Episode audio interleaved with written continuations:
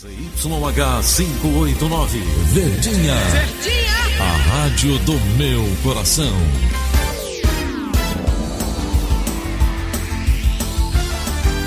Rádio Notícias, Verdes Mares, 810. Atenção, emissoras do interior, para o top de 5 segundos.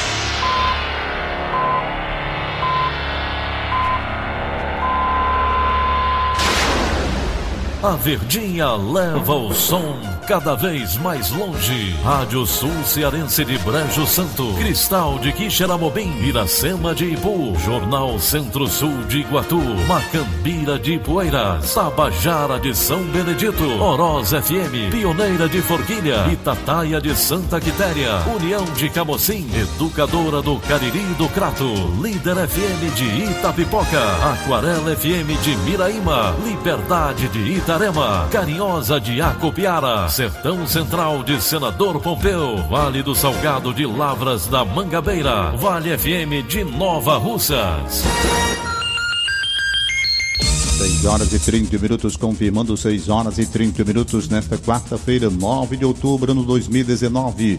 Manchetes do Rádio Notícias Verdes Mares. Escola que teve teto de quadra desabado em Fortaleza vai ter aulas normalmente nesta quarta-feira. Litoral cearense vai passar por nova vistoria em busca de manchas de óleo. Golpe faz mais de 20 vítimas da Noruega no Ceará. Prefeito afastado de Uruburetama vai ser ouvido em audiência.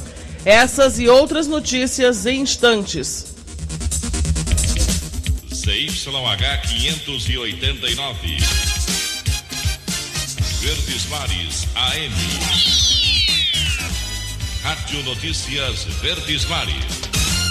Uma carreta na CE 010 tomba e deixa a via interditada. Quem traz informações ao vivo, direto do local, é o repórter Alisson Ferreira. Bom dia, Alisson. Oi, bom dia, Dani. Bom dia também ao Tom. Estamos aqui ao vivo na CE 010, nesse sentido aí de quem sai de Fortaleza, indo para a região metropolitana. Um caminhão que acabou tombando aqui, é um caminhão conhecido como bitrem. A informação que nós conseguimos com a seguradora do caminhão é que se trata de material de piche, o carregamento. E na hora que esse caminhão tombou, acabou espalhando nos dois lados da rodovia, tanto de quem vem de Fortaleza para a região metropolitana, como também o contrário, é, região metropolitana para Fortaleza. A gente volta a falar que aqui a rodovia está interditada nos dois sentidos por conta desse produto. Já o caminhão, eh, o corpo dele, vamos dizer assim, está estendido pelo o canteiro central, não, então não traz grandes prejuízos. A informação que nós conseguimos também com a Polícia Rodoviária Estadual é que esse caminhão tombou por volta das 7 horas da noite de ontem. O motorista acabou perdendo o controle e aí puxou para o lado do canteiro central, acabou atingindo um poste de iluminação e aí esse caminhão tombou. O motorista saiu sem grandes ferimentos, foram ferimentos leves, foi atendido no local e depois encaminhado para a unidade de saúde e já está em casa, passa bem. A gente vem acompanhando esse caso e reforça para você que vai pegar aqui a, a CE 010 que o local está interditado. Então, se você puder evitar, evite, porque a dor de cabeça deve ser grande, porque a gente sabe que acaba ligando vários pontos importantes do nosso estado, como as rodovias federais e também a região metropolitana, além da capital de Fortaleza. Volto para vocês no estúdio. Obrigada, Alisson, pelas informações. 6 horas e 33 minutos, 6 e 33. Agora, direto da redação integrada do Sistema Verdes Mares, a jornalista Bárbara Sena traz as últimas informações. Bom dia, Bárbara. Bom dia, Tom. Bom dia, ouvintes. Olha só, um confronto entre dois grupos criminosos terminou com um homem baleado e uma casa incendiada no bairro Picuí, em Calcaia. Isso aconteceu ontem à noite. A polícia foi acionada e prendeu um suspeito de 19 anos, apreendeu duas armas e munição. Durante a ação também foram apreendidas coletes à prova de bala e várias cápsulas né, de munição deflagradas que foram achadas no local onde houve um tiroteio.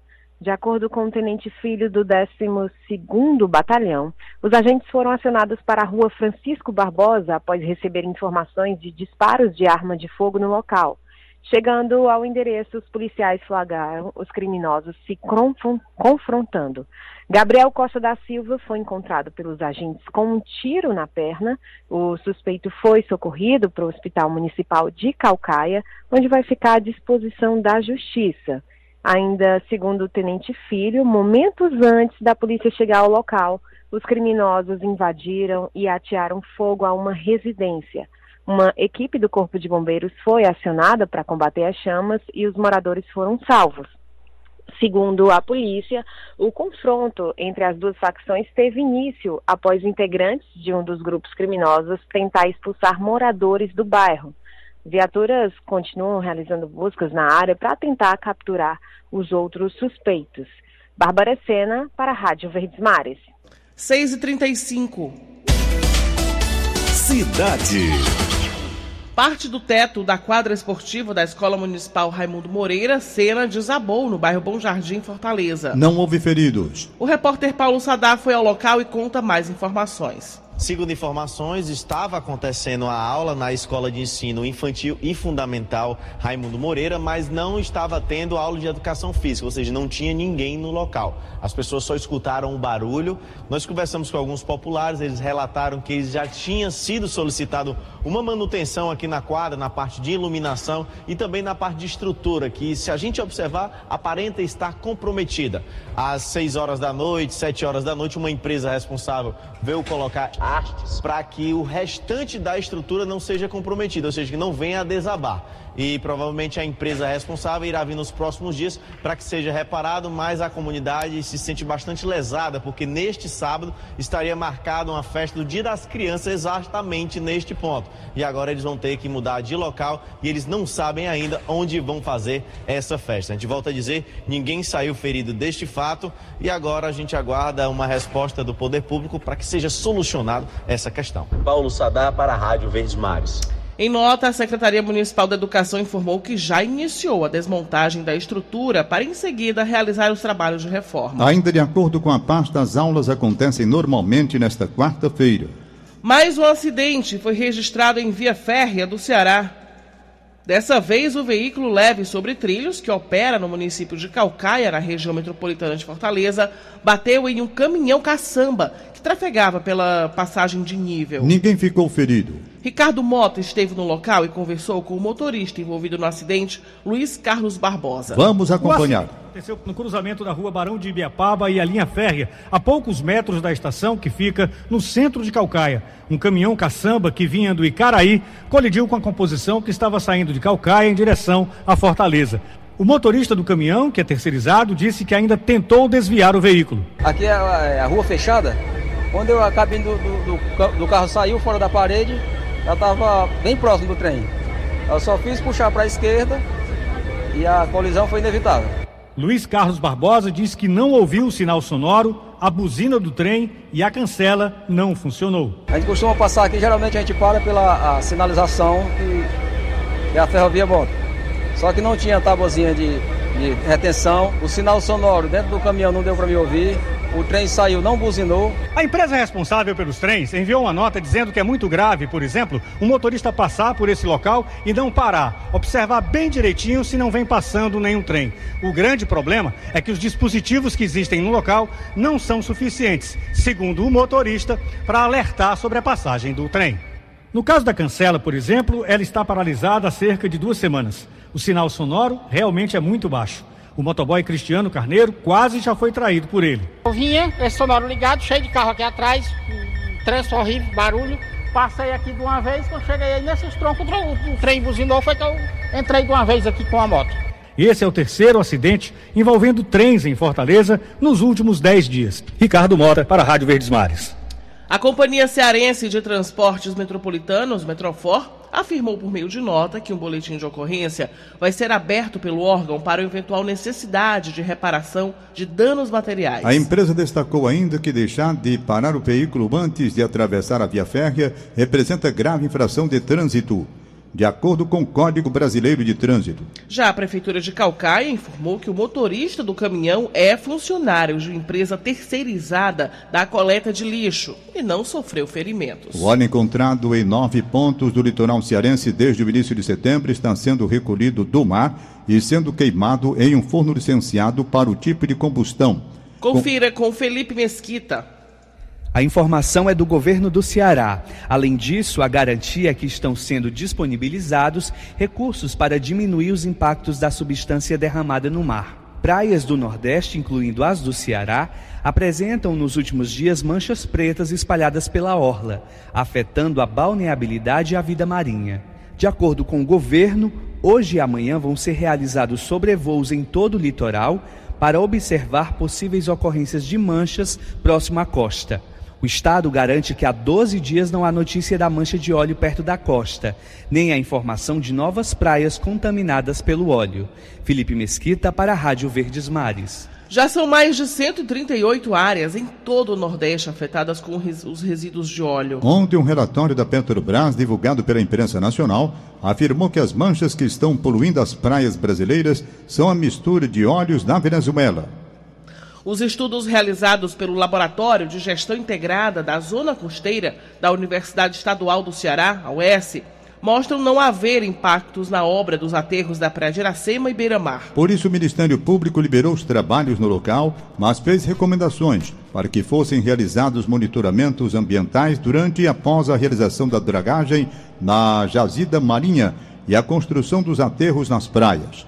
6 e 41 Polícia. Polícia.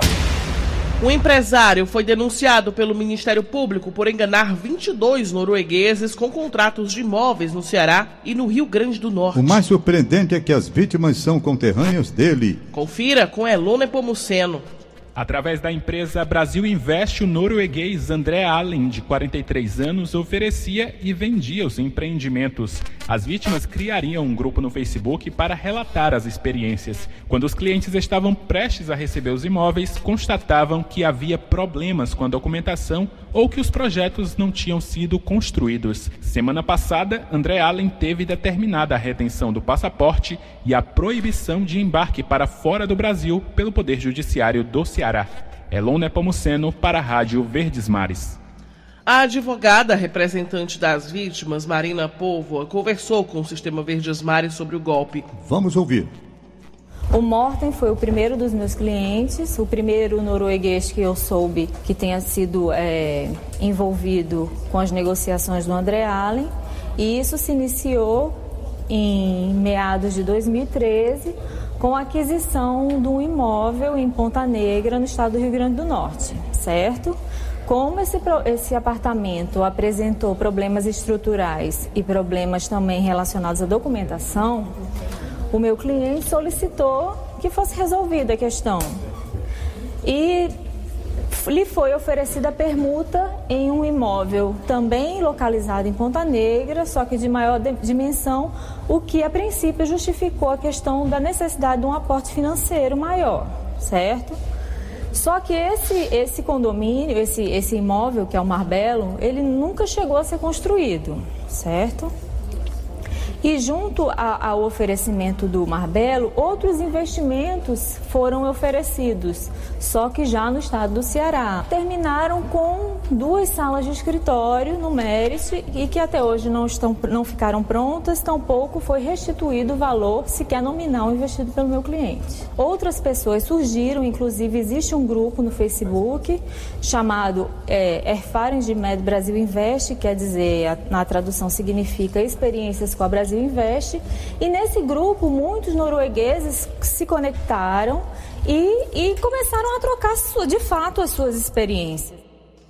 A equipe médica que realizou a cirurgia da empresária Jamília de Oliveira Correia, que morreu de forma misteriosa no dia 30 de agosto, prestou depoimento à polícia. Cinco profissionais foram ouvidos, sendo dois residentes, um anestesista, uma técnica em enfermagem e uma enfermeira. A equipe do JF atendeu Jamile após ela dar entrada baleada na unidade.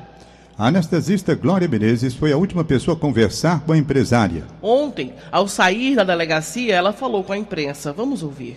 Ela estava monossilábica, ela não queria falar com ninguém. Então, assim, ela não me referiu nada, o que foi que aconteceu, nem o que disse. A única coisa que ela se queixou para mim foi de dor. Perguntava, mas ela não respondeu.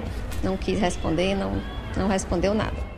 Foram mais de quatro horas de depoimentos. Segundo os advogados da família, os relatos reforçaram a tese de que não foi suicídio, já que a trajetória da bala seria de cima para baixo. Um servidor do Fórum de Chorozinho foi afastado das funções por decisão da Justiça nesta terça-feira. O Sistema Verdes Mares apurou que entre as acusações contra Otto Araújo de Castro Reis está de vazamento de informações sigilosas. O delegado responsável pelo caso, Alceu Viana, dá mais detalhes sobre como as investigações tiveram início e a forma de atuação do servidor. Pois bem, diante da gravidade dos fatos, das acusações a ele imputadas, o próprio Poder Judiciário procurou a Polícia Civil e foi determinação do delegado-geral que a Draco ficasse à frente das investigações e procurasse chegar à, à verdade a respeito desses fatos. O diretor de secretaria da comarca de Chorozinho, ele está sendo investigado pelos crimes de exploração de prestígio, corrupção passiva e advocacia administrativa. Em resumo, o que é que ele fazia? Ele se aproveitava da posição de prestígio dele, vamos dizer assim, de destaque dentro do sistema de, de justiça, né, para oferecer às pessoas serviços que seriam em que sentido? De retardar processos, de acelerar o andamento de processos ou mesmo de interferir nas decisões prolatadas pelos juízes. Agora é importante frisar que isso era o que ele dizia, não correspondia à realidade, porque em nenhum momento é, dentro da, da, do que foi apurado, se chegou sequer perto de, de conseguirmos identificar que algum juiz teria sido influenciado por ele. A defesa do servidor não foi localizada. Dois homens que fingiram ser policiais civis foram presos em Maracanaú. Francisco Helder Lopes Gadede e Luciano Moreira de Oliveira estavam com duas armas de brinquedo e disseram que foram contratados para fazer a segurança de um comerciante. O suposto contratante também foi capturado. Eles podem pegar de dois a cinco anos de prisão por usurpar a função pública e ainda ganhar dinheiro com isso. A Polícia Civil de Sobral, na região norte, começou uma operação para apreender devedores de pensão alimentícia. A força-tarefa foi batizada de Adimplendo e faz alusão à Semana da Criança. As ações começaram ontem com o cumprimento de mandados de prisão civil contra os de devedores. Doze pessoas foram presas. Os trabalhos vão continuar durante toda a semana. A expectativa é cumprir 30 mandados de prisão. Mais de 15 bilhões de reais em produtos falsificados ou irregulares. Esse é o resultado da apreensão feita pela Receita Federal no aeroporto de Fortaleza em uma operação realizada em maio, mas só divulgada agora por uma decisão judicial. São pelo menos 9 toneladas de produtos falsos entre eletrônicos, celulares e brinquedos. Todos os produtos piratas vão ser destruídos. Outra parte das mercadorias apreendida é de equipamentos originais, como celulares e computadores. Eles não vão ser destruídos. Inspetor-chefe do órgão, Carlos Wilson Azevedo, conta o que pode ser feito. Após a nossa, o tratamento e o perdimento, que a a pena é o perdimento para quem declara mercadoria erradamente, né? Certo? É, elas podem ser leiloadas, porque são originais. A Receita já identificou os responsáveis pelo esquema criminoso. Até agora, ninguém foi preso. O caso vai ser encaminhado ao Ministério Público. 6h48, em instantes, dobra o número de senhas para o mutirão de renegociação de dívidas.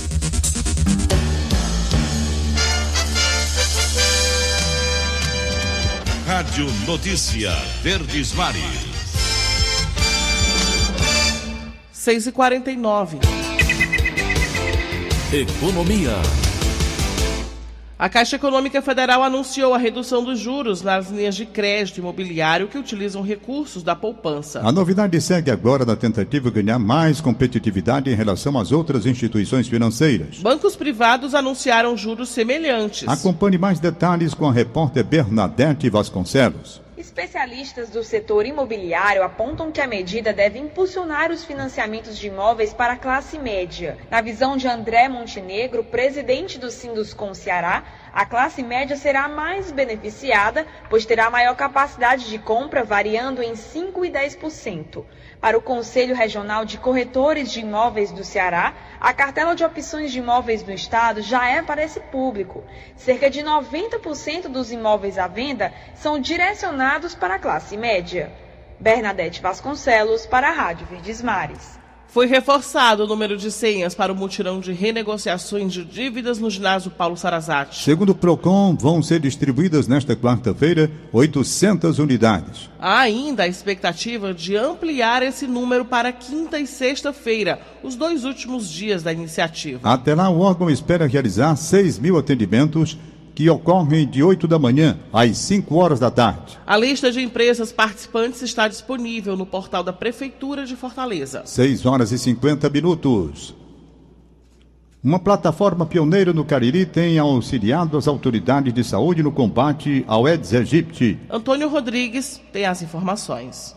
De forma inovadora no estado do Ceará, o município de Juazeiro do Norte adotou o sistema de monitoramento integrado do Aedes aegypti o MIAEDS, que permite, através da captura de mosquitos adultos, localizar os campos de maior incidência do inseto e descobrir se ele carrega algum vírus, seja ele da dengue, zika ou chikungunya. Com 570 armadilhas espalhadas por 85% do território de Juazeiro do Norte, já foram capturados até agora 84 Aedes, mas nenhum deles estava infectado. Isso representa um número baixo de infestação segundo o índice médio de fêmea do Aedes, que agora integra a base de dados da Secretaria de Saúde do município. Hoje, Juazeiro do Norte já apresenta um baixo risco na forma larvária, dentro da taxa preconizada pelo Ministério da Saúde.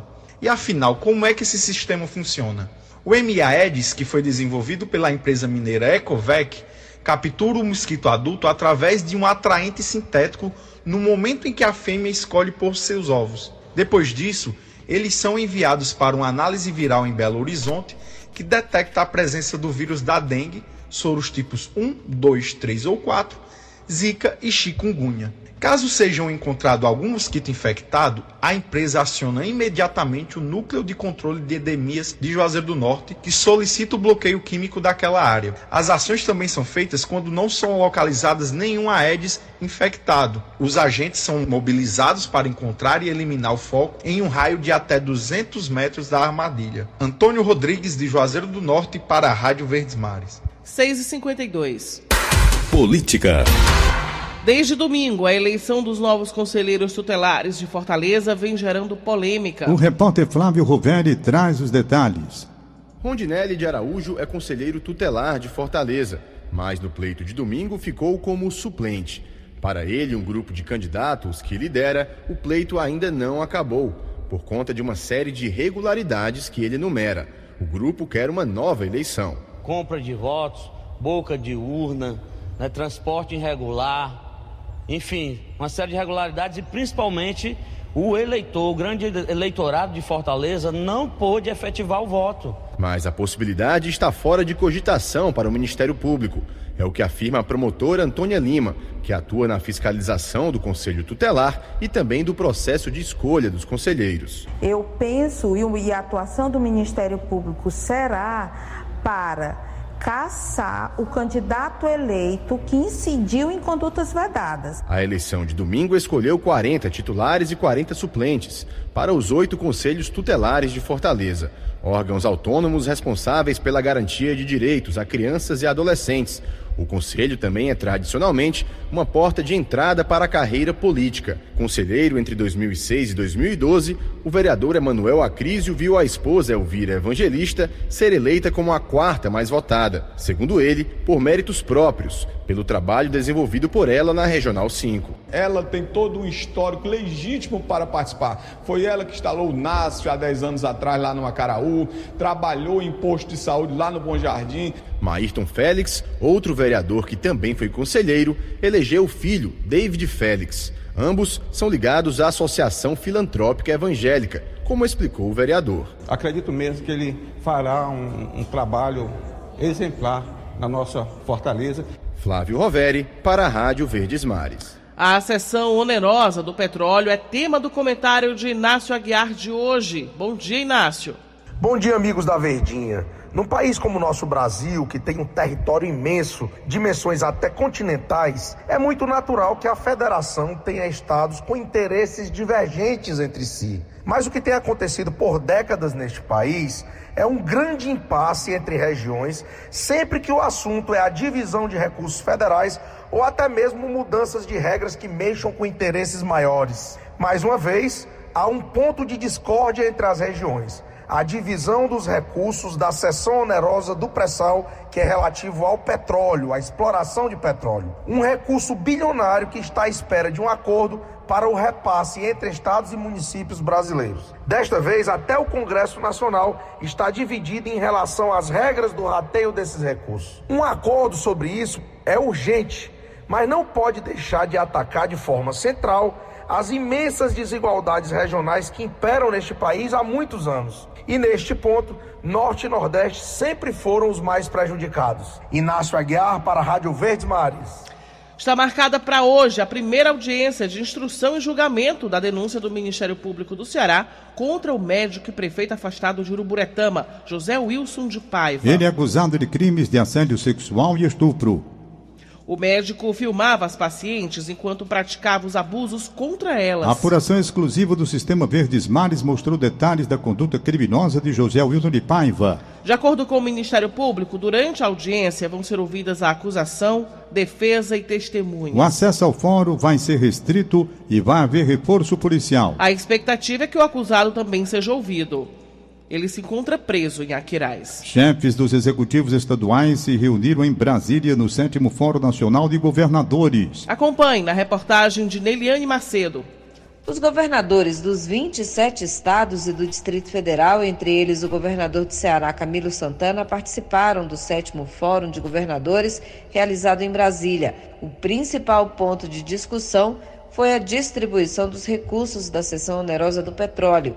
Há divergências entre as regiões. Os estados do Sul, Sudeste e Centro-Oeste são a favor de critérios da Lei Candir para a divisão dos recursos, enquanto os estados do Norte e Nordeste defendem a proposta aprovada no Senado, relatada pelo senador cearense Cid Gomes, que definiu 15% dos recursos para estados e 15% para os municípios, como também defende a governadora do Rio Grande do Norte, Fátima Bezerra. O acordo é, feito através do Congresso Nacional com os governadores seja mantido. Qual é? É que os 30% da seção onerosa sejam destinados aos estados e municípios. 15% para os estados e 15% para os municípios. Após a reunião, o governador do Piauí, Wellington Dias, conversou com o presidente da Câmara, Rodrigo Maia, tentando mais uma vez um acordo para os estados do Nordeste sobre a partilha dos recursos do pré-sal. O projeto da seção onerosa do pré-sal foi aprovado no Senado no mês passado e agora está em tramitação na Câmara dos Deputados. De Brasília, Neliane Macedo para a Rádio Verdes Mares. 6 horas e 58 minutos também de Brasília. Wilson Biapina. Bom dia, Wilson. Bom dia, Tom Barros. Bom dia, Daniela. Bom dia, Ceará. Tom, o Senado e a Câmara dos Deputados chegaram finalmente a um acordo sobre o pré-sal, sobre a partilha dos recursos do leilão de petróleo de áreas do pré-sal, que está marcado para o dia 6 de novembro. Um projeto de lei com novas regras para a divisão dos 21 bilhões e 800 milhões de reais que serão destinados a estados e municípios será apresentado para ser votado hoje pela Câmara e na próxima terça-feira pelo Senado. A proposta, Tom Barros, diminui os valores que vão para o Norte e o Nordeste e aumenta as fatias para os estados do Sul, Sudeste e Centro-Oeste. O Ceará está entre os locais pesquisados pelo IBGE, onde a produção da indústria cresceu na passagem de julho para agosto deste ano. A expansão foi de 2,4%. O relatório final da Comissão Parlamentar de Inquérito do BNDES na Câmara sugere o indiciamento dos ex-presidentes Lula e Dilma Rousseff e outras 71 pessoas por supostos crimes cometidos em empréstimos realizados pelo banco durante as gestões petistas. A CPI foi criada para investigar empréstimos do BNDES no exterior e reuniu, após 200 dias de funcionamento, informações que apontam para falhas do Banco no financiamento de obras na Venezuela, em Cuba, em Moçambique e em outros países durante os governos do PT. O relatório ainda deve ser votado no plenário da CPI. A primeira turma do Supremo Tribunal Federal coloca o deputado Arthur Lira, do PP de Alagoas, no banco dos réus por corrupção passiva. O deputado, um dos principais nomes do centro, do centrão na Câmara, é acusado pela Procuradoria-Geral da República de receber 106 mil reais em 2012 do então presidente da CBTU, Francisco Colombo, como propina por mantê-lo para mantê-lo no cargo. O ex-procurador-geral da, da, República, Rodrigo Janot, lançou ontem à noite aqui em Brasília o livro de memórias dele, Nada Menos Que Tudo. Conseguiu vender 220 exemplares, ao contrário do que ocorreu em São Paulo, onde ele só vendeu 43 exemplares. O presidente Bolsonaro recebe audiência esta manhã o desembargador Romão Cícero de Oliveira, presidente do Tribunal de Justiça aqui do Distrito Federal. No começo da tarde, o presidente despacha com o ministro da Justiça, Sérgio Moro, e estará acompanhado do diretor-geral da Polícia Federal, Maurício Leite Aleixo. Às três da tarde, o presidente recebe o ministro do Turismo, Marcelo Álvaro Antônio. Na próxima terça-feira, dia 22, o ministro do Turismo terá de comparecer ao Senado para esclarecer as denúncias contra ele no caso das candidatas laranjas do PSL em Minas Gerais. Eu sou Miguel Lima de Brasília, para o Rádio Notícias Verdes Mares. Sete horas. Futebol. Ceará e Fortaleza voltam a campo hoje pelo Campeonato Brasileiro. Luiz Eduardo tem os detalhes. Bom dia, Luiz. Bom dia. Campeonato Brasileiro da Série A. Logo mais, Fortaleza e Ceará entram em campo pela competição. Será a 24 rodada do Campeonato Brasileiro. O Fortaleza, no Castelão, às 20 horas e 30 minutos, encara a equipe da Chapecoense lanterna do Brasileirão. Já o Ceará vai até a cidade de Caxias do Sul e logo mais o Estádio Centenário, às 21 horas, encara a equipe do Grêmio Futebol Porto Alegrense. Também teremos nesta quarta-feira Botafogo e Goiás, CSA e Internacional, Bahia e São Paulo, Cruzeiro e Fluminense, Santos contra a equipe do Palmeiras. O Flamengo líder tem 52 pontos, o segundo Palmeiras 47, terceiro Santos 44, quarto Corinthians com 42. O Grêmio, adversário do Ceará, é oitavo com 35 pontos. Fortaleza, 14 tem 25. Fluminense, 15 25. O Ceará, o primeiro fora da zona, 16 com 23. Dentro da zona, o CSA, 17 tem 22. O Cruzeiro, 18 20. O Havaí, 19 16 pontos. E o Lanterna Chapecoense, com 15 pontos. Luiz Eduardo, para a Rádio Verdes Mares. 72, acabamos de apresentar o Rádio Notícias Verdes Mares. Redatores Elone Pomuceno e Marta Negreiros. Participação de Wilson Biapina, direto de Brasília. Áudio Augusto Assunção. Contra-regra, linha Mariano. Diretor de jornalismo Ildefonso Rodrigues. Mais informações em nosso site verdinha.com.br e no facebook.com barra verdinha 810. Em meu nome, Tom Barros, em nome de Daniela de Lavor, tenham todos um bom dia. Segue Paulo Oliveira com seu programa Líder Absoluto de Audiência. Segunda sábado, seis e meia da manhã, Rádio Notícias Verdes Mares.